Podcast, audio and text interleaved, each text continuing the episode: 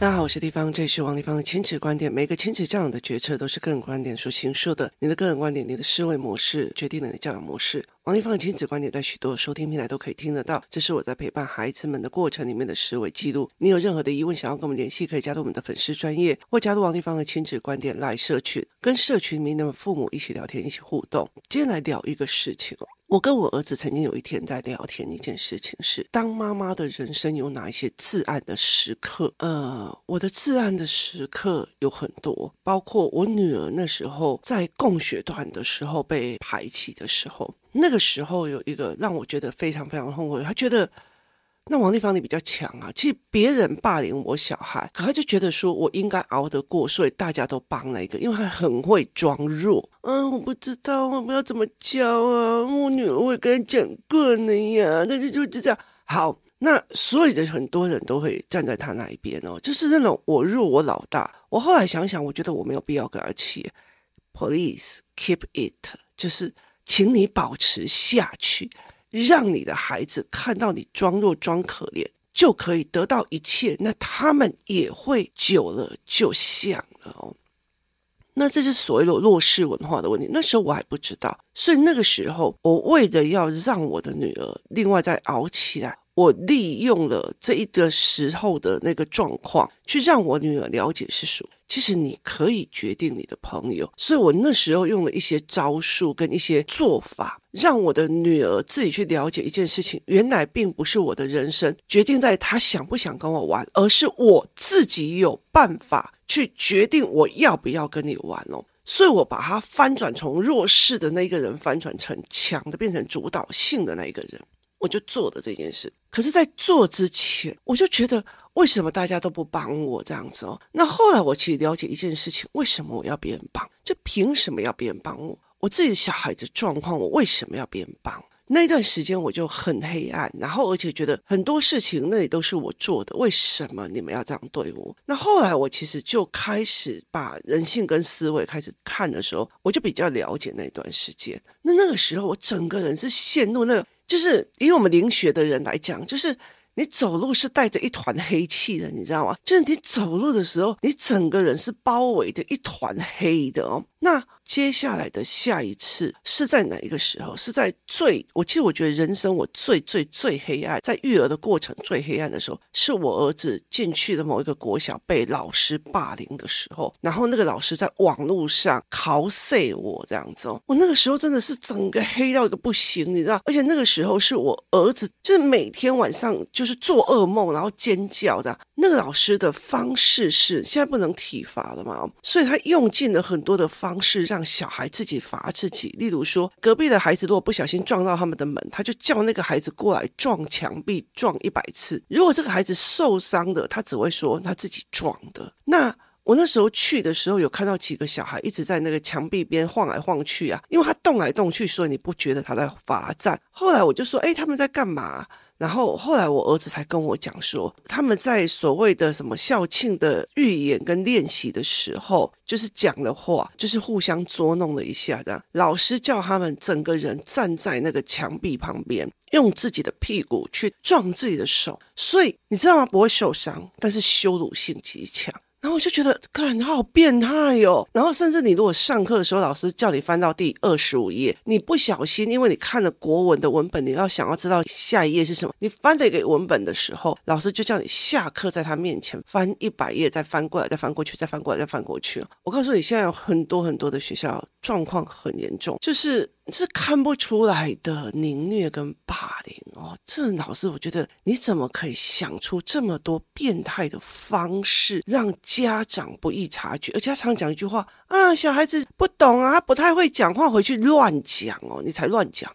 就是小孩的情绪是看得出来，所以那段时间我很黑暗，因为那个时候抓不到证据，就是你抓不到证据，你知道吗？所以那个时候是很黑暗的。然后就他在网络上嘲笑我的，那那个时候其实因为我儿子不喜欢吃学校的营养午餐，好，他为什么不喜欢吃学校的营养午餐？那个学校还有自办的所谓的营养午餐，他们自己炒的，我。亲眼看到那个老师逼着所有的小孩去吃那个炒米粉，那那个炒米粉对很多的孩子讲细细的，对一年级的孩子还会卡到喉咙，所以我知道很多的小孩不会吃这种东西，甚至他会呛到，然后就看到小孩一边呛到一边说：“你给我吃完，你给我吃完，不可以浪费食物。”我当下我就觉得你疯了，你的意思吗？而且他就会逼那种处罚的，就是。今天不乖的那群小孩负责去把没有吃完、大家不喜欢吃的那些菜吃掉。他们是有自己的厨房的，所以其实他们煮的菜其实很多的地方，我都觉得那个南瓜炒米粉够刷刷，然后又细细的。我觉得很多的一年级的小孩子其实是很难吞那种东西，因为我自己的堂妹她其实小时候就有吞咽的困难，是。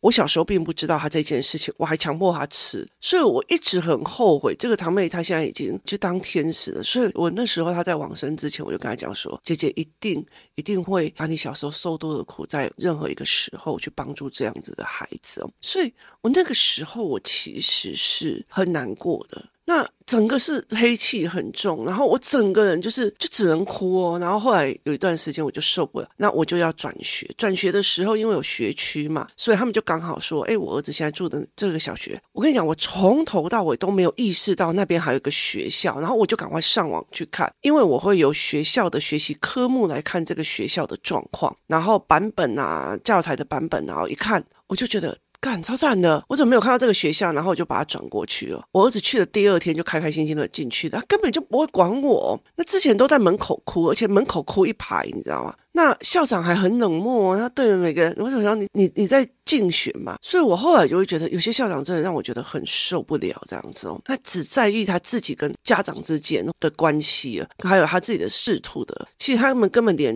蹲下来跟小孩聊天的能力都没有。所以后来我就在这一个状况里面，我这整个人是黑的哦。那后来我就马上帮这个孩子转到了我儿子现在的小学，状况就超好的这样子哦。那最近校长换人了，我就觉得哎。嗯，那那其实，在整个概念里面，就是在整个概念里面，你怎么去想这件事情呢？是一件非常重要。那时候我真的很黑暗。那我儿子闯过非常多的祸，包括机机上云端啊，或什么有的没有，就他闯过非常非常多，都让你觉得很黑暗这样子哦。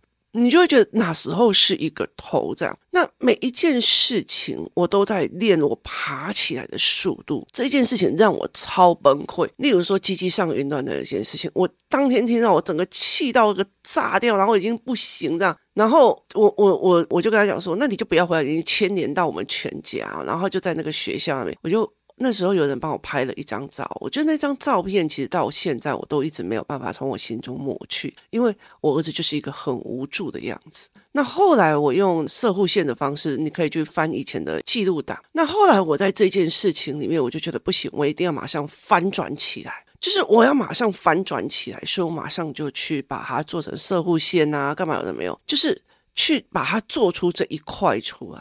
我常常在讲，你再怎么黑暗的时候，你要把你的情绪拔掉，然后用理性来快，赶快去找这件事情，我该怎么做，这才是最重要的，这才是一个最重要的一件事情哦。那。我在整个工作室里面，我看过好多的妈妈在熬这一块的时间，平常就很开心，好像有出了某些事情的时候，然后也不知道是什么鬼遮眼之后，他们就会开始呈现一种整个身体旁边都是一个黑暗哦。然后呢，你给他要求一点点东西，他就爆哭哦。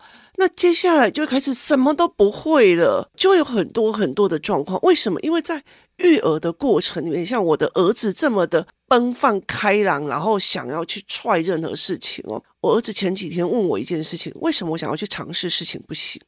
我说我没有叫你说你尝试事情不行，但是每一个尝试与创新后面都有后果，你必须要去学会承担后果。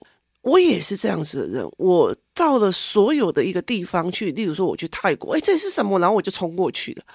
我也是这样子的人，所以当我儿子干的这些蠢事的时候，我很清楚的是，是我的种没错，是我的，是我的没错，是我养出来的没错，因为我就是这种人，我必须去直视我的缺点。接你的小孩压力很大，然后整个人已经不行了，你要了解一件事情，是你是你让他压力大的，不是小孩觉得压力大。所以其实很多事情是要去反省妈妈自己的。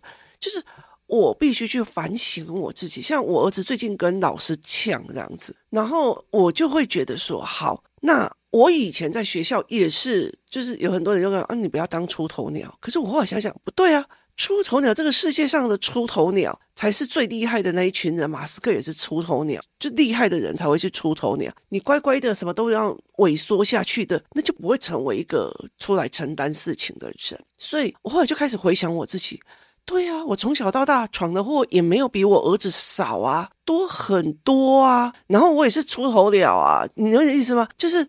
就是学校要干架，我也是跑第一啊。然后班上有什么事情，我们也就冲第一这样。所以我后来就觉得，哎，好像又是我的问题哈。就是你会开始自己反省我自己的问题这样子。但是有很多的人，他其实，在那个黑色期，他就熬不过，然后他就会觉得，为什么我都已经这么的可怜了，这么的辛苦了，你们竟然没有来帮我？你们竟然怎样怎样怎样？你们应该来帮我！我跟你讲，你那一整身黑气，没有想帮你的，为什么？因为会被你拉过去。我常常会在讲说。我觉得做 podcast，我做很多的事情哦。其实说一句值得，我觉得那个其实是因为使命在做，赚不了什么钱。很大的一个原因在于是哦，你看了，我以前在做算命的哦，你算命的算了一个命，然后改人家风水三万块，三万块，然后别人觉得哇，好哦，你的大师过来了，帮我弄，然后我就可以转运了哦。那你要了解一件事情哦，就是。你帮孩子转一个概念，他的命运就变了啊！那地方你就是亲子作家，帮我一下就怎样？我在帮你改命哎，你知道那个多伤我自己的元神吗？所以我后来就觉得我不要去干这种事，就那种 free rider 的，就是那种贪小便宜的。后来我觉得你自己也不可能去往多好的一个方向在跑，所以后来我就觉得没有必要这样。那前阵子就有两三个同时进入的黑暗期，这样子。就有几个妈妈同时进入了黑暗期啊，然后呢，有人就问我说：“哎，他如果同时进入了黑暗期，你觉得他们熬得过熬不过？因为有些人他完全不会承认自己有错，他会觉得你们怎么都不体谅我，你们怎么都不体谅我这样子哦。那有些人就完全不一样哦，然后他们就问我这样子哦，我就跟他讲说。”我就跟他讲说，我就说有一些人有可能，我蛮期待他会熬过这一段时间。那有些人我就并不觉得他们会熬过。那问的这个人就问我说：“你怎么想的？”我就说：“你要了解一件事情哦，我在育儿的过程里面也遇过非常非常多的黑暗期，有些黑暗都是你们没有办法想象的。而这些东西其实很重要的一件事情在于是我对我王丽芳自己多狠，就是。”我对我自己多狠，我对我自己多要求。我当时的时候，我不知道数学该怎么教的时候，我一口气读了四五十本，我去参加了所有的数学的讲然后去看那种真的很热爱数学的人，他们是怎么思维的？他们怎么去看数学的？而不是看这一题要怎么教的正确方法论。我要看他们怎么思维数学思考法的。我逼我自己去干这件事情哦。那像我儿子前几天在跟我讲说：“妈妈，我要不要放弃国语？因为他字写不好嘛，他认字又有困难，学习障碍。很大一件事情，他对。”课本里面的所有文章都嗤之以鼻，就是拜托，这个东西不合逻辑，那个东西没有论点，这个东西是你自己的感受，我为什么要背你的感受？结果我就当场让他看我的荧幕，然后我就给他看我的荧幕，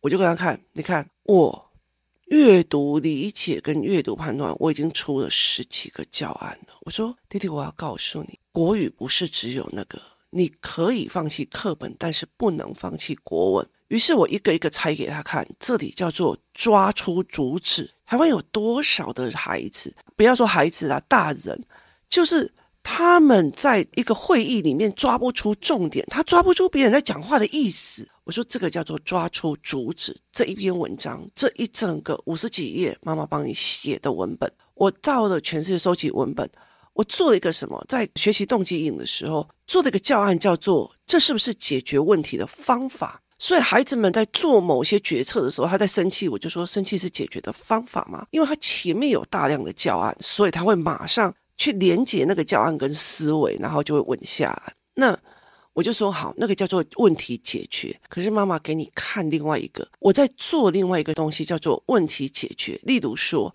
很多人就说，我这个小孩书读不好，他怎么不读啊？问题是，他不知道怎么去解决这个问题。所以我用了小学生的文章，就是所有的烦恼，包括借给别人东西，别人不还我，或干嘛有的没有，就是把这些所有的烦恼跟人际关系变成一种文本里面的故事，然后跟思维文本，然后去问他们说，这个人遇到了什么问题，他的解决方法是什么？这个就有五十几页的阅读文本。好。